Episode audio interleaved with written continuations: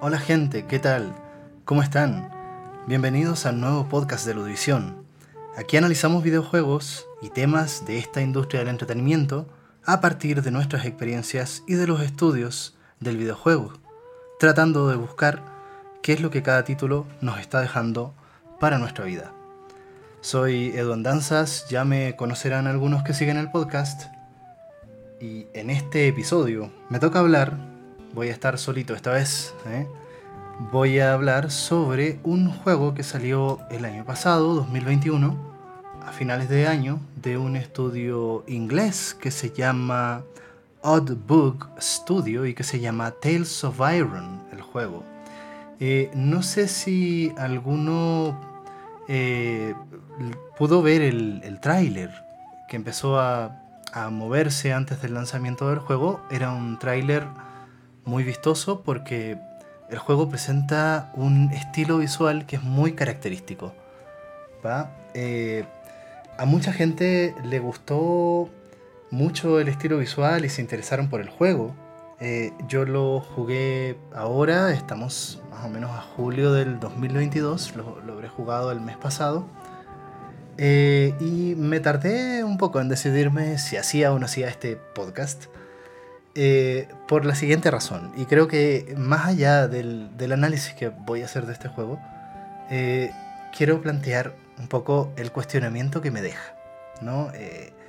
y es un cuestionamiento que tiene que ver con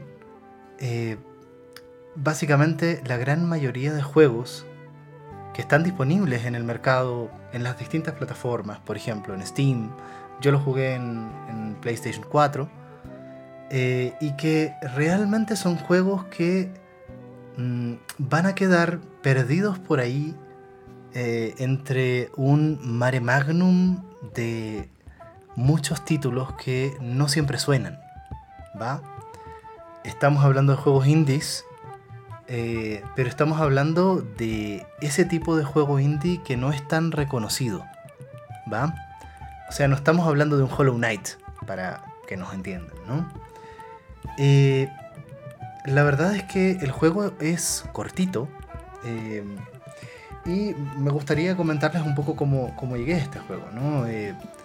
vi un tráiler sí, realmente el juego llama mucho la atención, ¿no? Por, su, por sus gráficos, son muy especiales, ¿no? Para, para quienes no lo hayan jugado, eh, parecen como gráficos de...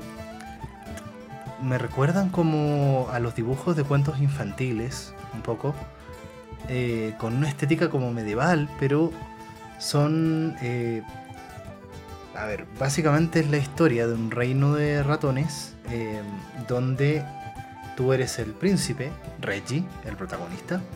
Eh, asesinan al rey, eh, un líder de la tribu de las ranas, y resulta que ahora tú juegas en la guerra entre las ratas y las ranas, ¿no? Em, o los ratones. Eh, en, Chile no, no diferenciamos muy bien eso, ¿no? Para, nosotros las ratas y los ratones son lo mismo, básicamente. Em, y resulta que yo estaba buscando Metroidvanias. Eh, me gusta mucho el género. Para algunos que me conozcan, ya sabrán que soy aficionado a los Metroidvanias. Y, y este, donde yo lo vi, bueno, decían, tiene algo de Metroidvania. Eh, voy a spoilear algo del juego, pero quiero, quiero plantearles que en realidad da un poco lo mismo, ¿sí? Eh, que spoilee el juego. Da un poco lo mismo, la verdad. Porque la, verdad no tiene más historia que...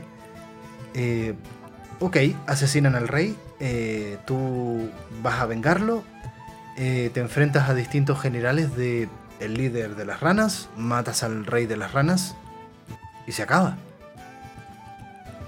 perdón, pero no sé, no sé, es, así, no, no hay más giro que eso, hay un giro por ahí. Eh, creo que lo voy a spoilear al final, ¿no? Eh, y, la verdad, em, yo entiendo que es un juego relativamente nuevo, yo intento no spoilear juegos nuevos, pero el tema que quiero plantear eh, creo que amerita un poco que, describamos este juego, ¿no? Em, porque es un juego muy chico, ¿sí? Em, eh, muy...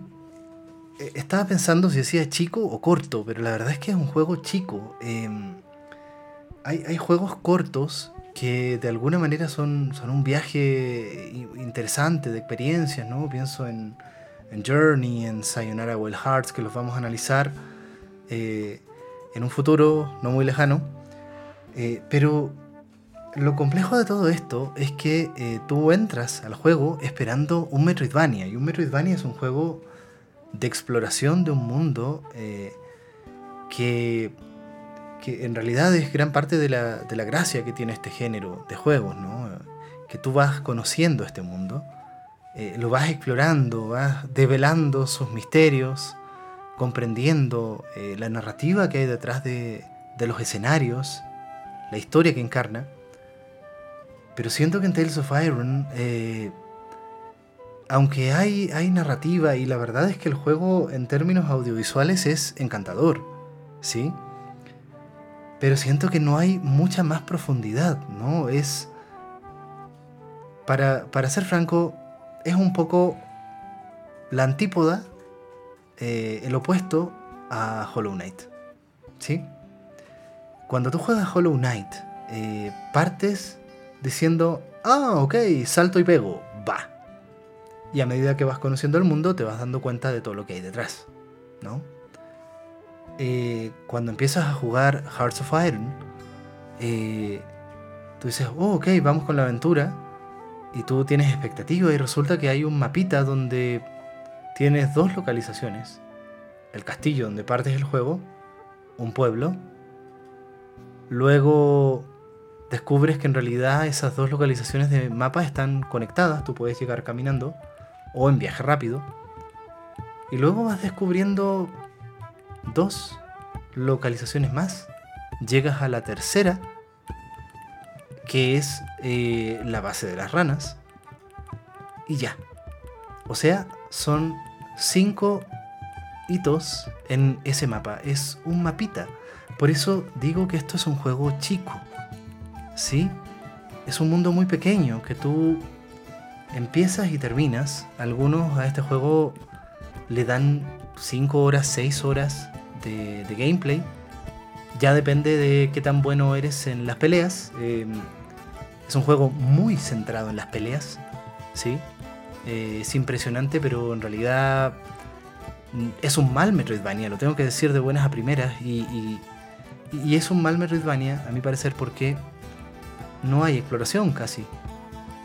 Eh, digamos que sí, hay puertas, subes, bajas, izquierda y derecha, pero está muy simplificado el aspecto de exploración en el juego, ¿no?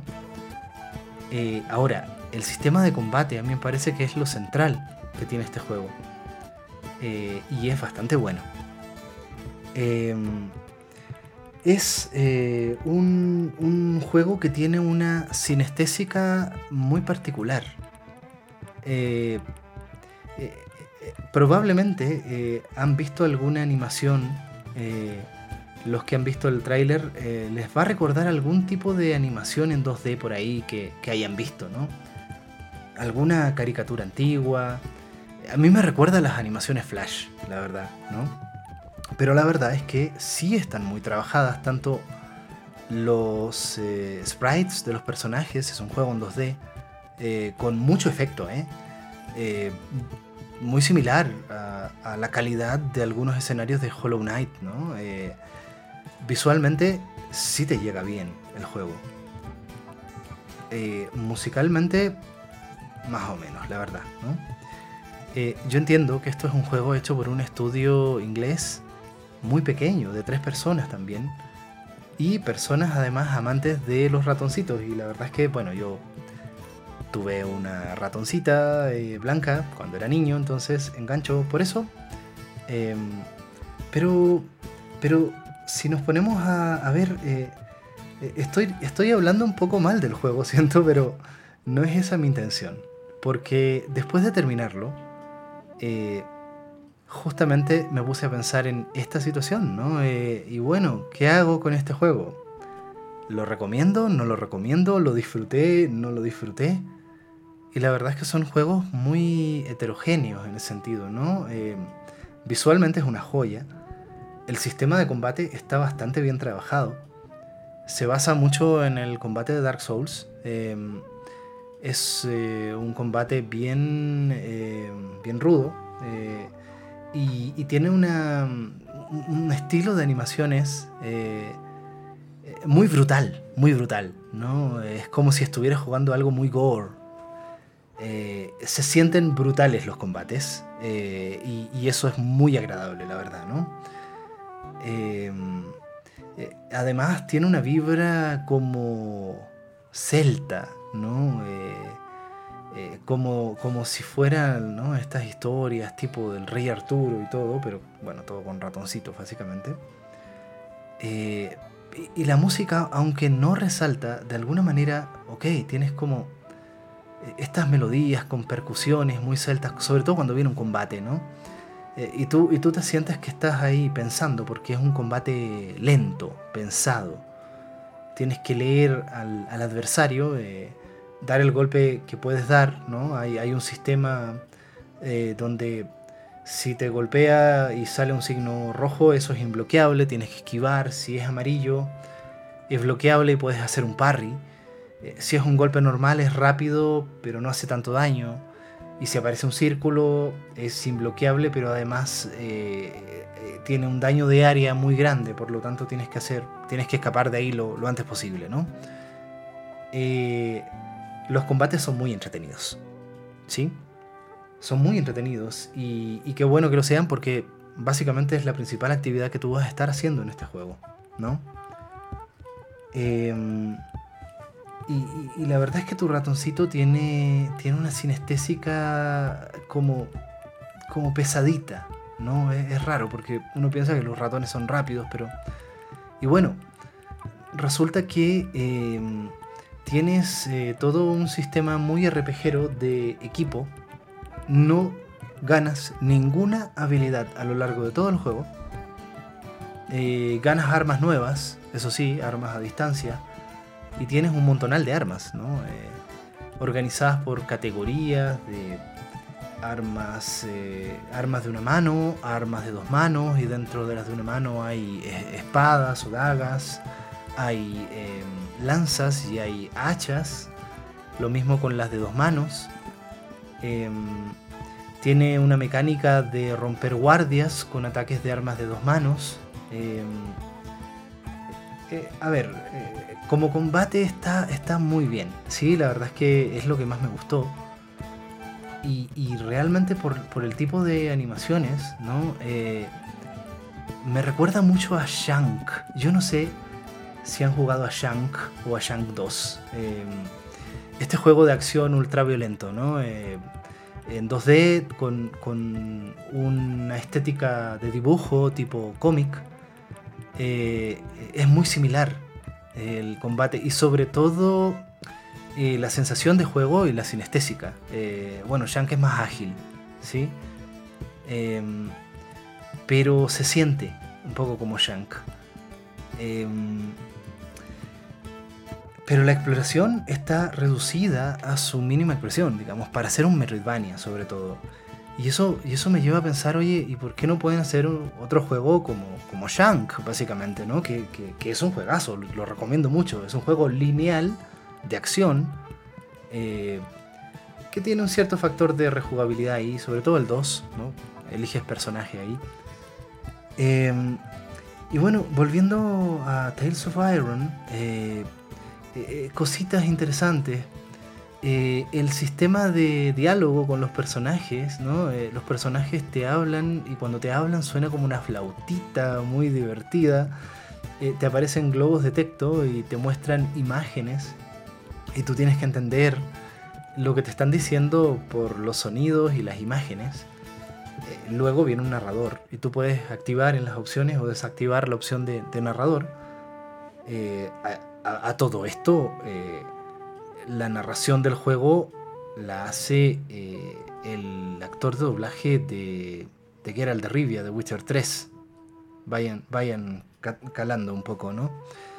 Em, y, la verdad es que, eh, claro, tú te pones a pensar un poco en que el juego tiene cosas muy bien logradas, pero es un juego tan pequeño que genera esta sensación que hace mucho tiempo no sentía, ¿no? Desde los juegos de, tal vez de Nintendo. Sí, yo recuerdo haber jugado el juego de la Sirenita, ¿no? Por poner un ejemplo, o el de los autos locos, ¿no? De Wacky Races en Nintendo, en NS. Y resulta que son juegos que tú los terminas como en 3 horas, ¿no? Eh, el de la Sirenita, las etapas duran como 5 minutos y son 6 etapas, 7 etapas. Y tú lo terminas y fin del juego y, es un buen juego, solo que es tan corto y tan pequeño.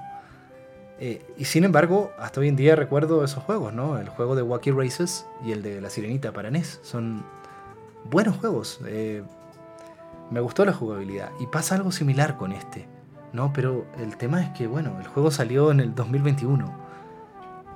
Eso es lo raro, ¿no? Eh, entiendo que hayan experiencias, no sé, como, como Sayonara Wild Hearts, que tú lo puedes, te lo puedes echar en dos horas, ¿no? Eh, y, sin embargo, no te queda para nada la sensación de, gusto a poco, porque el juego es tan intenso y tan condensado que aunque juegues tres minutos por, por etapa, ¿no? Eh, wow, así lo vives a concho, lo, sudas, ¿no? Uf, va. Pero este, este es un juego que tiene una movilidad como más lenta, ¿sí? Eh, eh, entonces, yo no sé si, si van a poder eh, probar el juego, ¿no? Algunos de los que se interesen. Y, aquí viene también la, la, reflexión final a la que quiero llegar. Este va a ser un podcast corto, como es también el juego. Eh, sobre, ¿vale la pena jugar estos juegos? ¿No? Porque si, ustedes buscan reseñas ¿no? Eh, de este juego, son 7 de 10, ¿no? 6 de 10, 7 de 10. Yo creo que tiene cosas muy bien logradas. Yo le daría 7 de 10, pero. Pero. Entonces. Entonces es un juego mediocre. Y no lo sé. Eh, la verdad es que creo que el juego está bien. Y para muchos. Para muchas revistas. 7 de 10 es bueno. Sí, eh, es un juego bueno, fair, ¿no? Em, y ese es el gran tema. ¿En qué medida la gente está jugando juegos así? Porque el juego, eh, para mucha gente, ¿no? tomas un videojuego en la actualidad y tiene que ser una obra maestra y tiene que ser algo realmente eh, o muy innovador o a nivel técnico totalmente deslumbrante o bien algo como Cyberpunk 2077 que, que, es, que es famoso por ser un, pésimo juego para la comunidad, ¿no? Estamos en el 2022, yo sé que se ha parchado de lo lindo, pero va a pasar a la historia como para muchos puede ser considerado así como el peor juego de la historia del videojuego, pero no, la verdad es que técnicamente y, por todos los recursos que tiene Cyberpunk es un juego bastante bueno más allá de los bugs, ¿no? Eh, de que está roto por los bugs, ok, ¿no? Hay que ver cómo queda ahora en el 2022, yo lo voy a jugar tarde o temprano, ¿no? Pero es que, ¿qué pasa con tantos otros juegos que ahí están, ¿sí? Eh, y, voy a hacer un comentario también eh, sobre juegos similares. Eh, y hay juegos que de alguna manera despuntan un poco, ¿no? Pienso en eh, Raji, An Ancient Epic, el juego indio, que es un juego bastante bueno. 8 de 10, salen en mucho 8,5, ¿no? Pero ¿qué pasa con juegos, no sé, por ejemplo, como... A ver, eh, Never Alone eh, es un excelente juego. tal vez está, está bajo los radares y puede pasar como, como joya oculta, salvo para los que justamente estamos estudiando patrimonio cultural y videojuegos, donde es de los ejemplos más bien logrados al respecto, ¿no? pero ¿qué pasa con Mulaka, por ejemplo? ¿Sí? Eh, eh, un juego que parece que, si, me preguntan a mí en términos personales, más allá de mi interés ¿no? académico que tengo por, por juegos de ese tipo, porque justamente son juegos que desarrollan visiones, eh, cosmovisiones eh, de pueblos originarios, ¿no? Y lo plasman en, en un mundo ficcional. Eh, ¿Qué pasa con un juego que después de jugar tú dices, ajá, ajá, bien, sí, eh, tiene sus qué, pero valoro la experiencia, sí, eh, y, eso me pasa con Tales of Iron. valoro la experiencia y, me cuesta también, me costó llegar un poco a, ese reconocimiento y a decir, sí, creo que voy a guardar recuerdos de este juego, eh, eh, de, de, ciertas cosas que me gustaron, ¿no? Eh, yo no soy quien para decir si un juego es perfecto o imperfecto, ¿no? Eh, pero creo que lo, que lo que se vale realmente es eh, que tal vez el juego por alguna razón te haya tocado o te haya gustado o algo recuerdes, ¿no? En este caso, tal vez lo visual, ¿sí? Eh, los escenarios, el mimo que tienen los escenarios, me parece notable. El sistema de combate, las animaciones y sobre todo, creo que más que todo, la vibra del combate. Eh, se siente como, como si estuviéramos midiéndonos, como con la mirada, ¿no? Tú y, el rival, ahí están, ¿sí? como que cuidado con esos espadazos que duelen, ¿sí? Hay que cuidarse, es, muy, muy así. Eh, esa sensación de, del combate está muy bien lograda, la verdad. Me quedo con eso. Eh, pero, pero creo en ese sentido que tanto la estética visual como el sistema de combate está, es bastante suyo, bastante único. Eh, y aunque tal vez la impresión general del juego se me hace como muy... Eh, sobre todo a nivel narrativo, creo que le falta mucho, ¿no? Eh, uno está acostumbrado al giro, ¿no? Es como si jugaras un juego antiguo donde está el villano, lo tienes que derrotar, lo derrotas, terminas el juego, fin del juego, ¿sí? Hay un girito narrativo ahí, eh, bien interesante. Em, no lo voy a mencionar porque creo que, que sí es otro aspecto eh, interesante que está ahí. Tiene que ver un poco con cuando conoces a la tribu de los topos. ¿Va? Eh, creo que a nivel de construcción de mundo es lo que más me llamó la atención. Eh, el choque de culturas, por decirlo así, con los topos, entre los ratones y los topos. Ya lo verán. pero principalmente eso, gente. Y, y sobre todo creo que este tema es relevante ahora que eh, yo en lo personal empecé a probar los juegos de PlayStation Plus Extra y me doy cuenta que, claro, de los 300 juegos más o menos que están ofreciendo, digamos que hay 150 mínimo que son este tipo de juegos, ¿va? Algunos mejores, algunos peores, algunos más o menos conocidos. Pero digamos que eh, en estos momentos, ¿no? Tengo, y, y, por ejemplo, los que siguen la biblioteca de, de, Epic Game Store, por ejemplo, ¿no? Este tipo de juegos que empiezan a regalar, muchos de ellos bastante buenos, ¿no? Pero desconocidos, ¿sí? Eh, pero que de alguna manera, eh, pienso en este tema del principito, ¿no? Del pozo en el desierto. Eh, tal vez creo que es importante ¿no? que aprendamos a valorar eh, dónde está ese pozo ¿no? en un juego que puede ser tal vez mm, un poco eh, me. ¿no? Eh, yo creo que Tales of Iron es más que me, un poquito más. ¿no? Eh, y lo otro, el tema de los juegos cortos, ya para ir cerrando. ¿no? Eh, juegos donde yo, por ejemplo, sin. Yo me gusta hacer muchas misiones secundarias en juegos abiertos, ¿no? Pero mm, disto mucho de ser un coleccionista, ¿no? Un, un ¿no? Eh, pero yo siento que a este juego yo le saqué casi, casi todo, ¿no? Eh, si tú lo terminas, puedes jugarlo en difícil. Eh, ese sería el incentivo.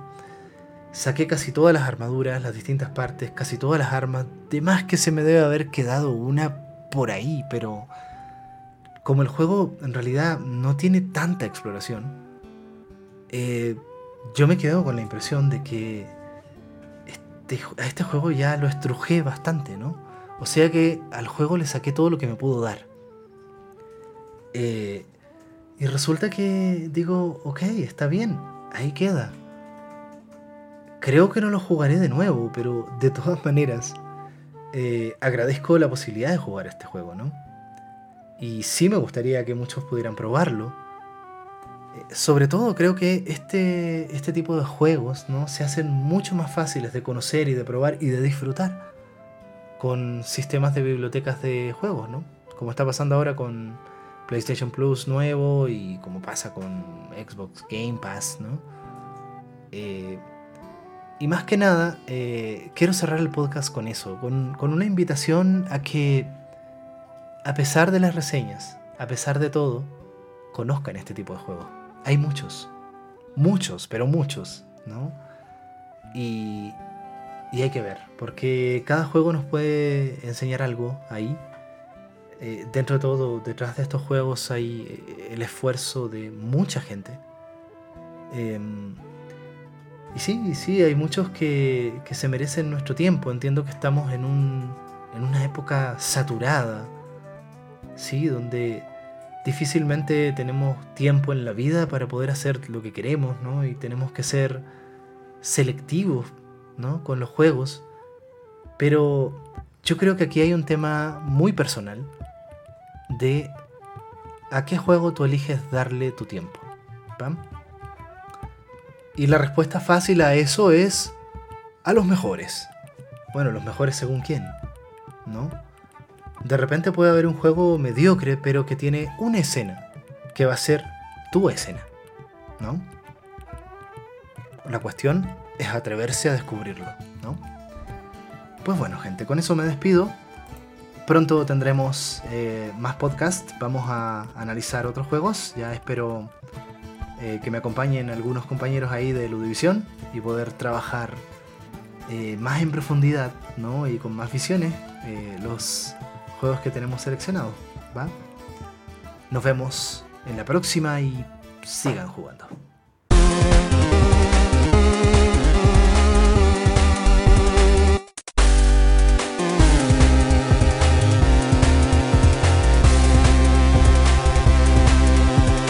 La.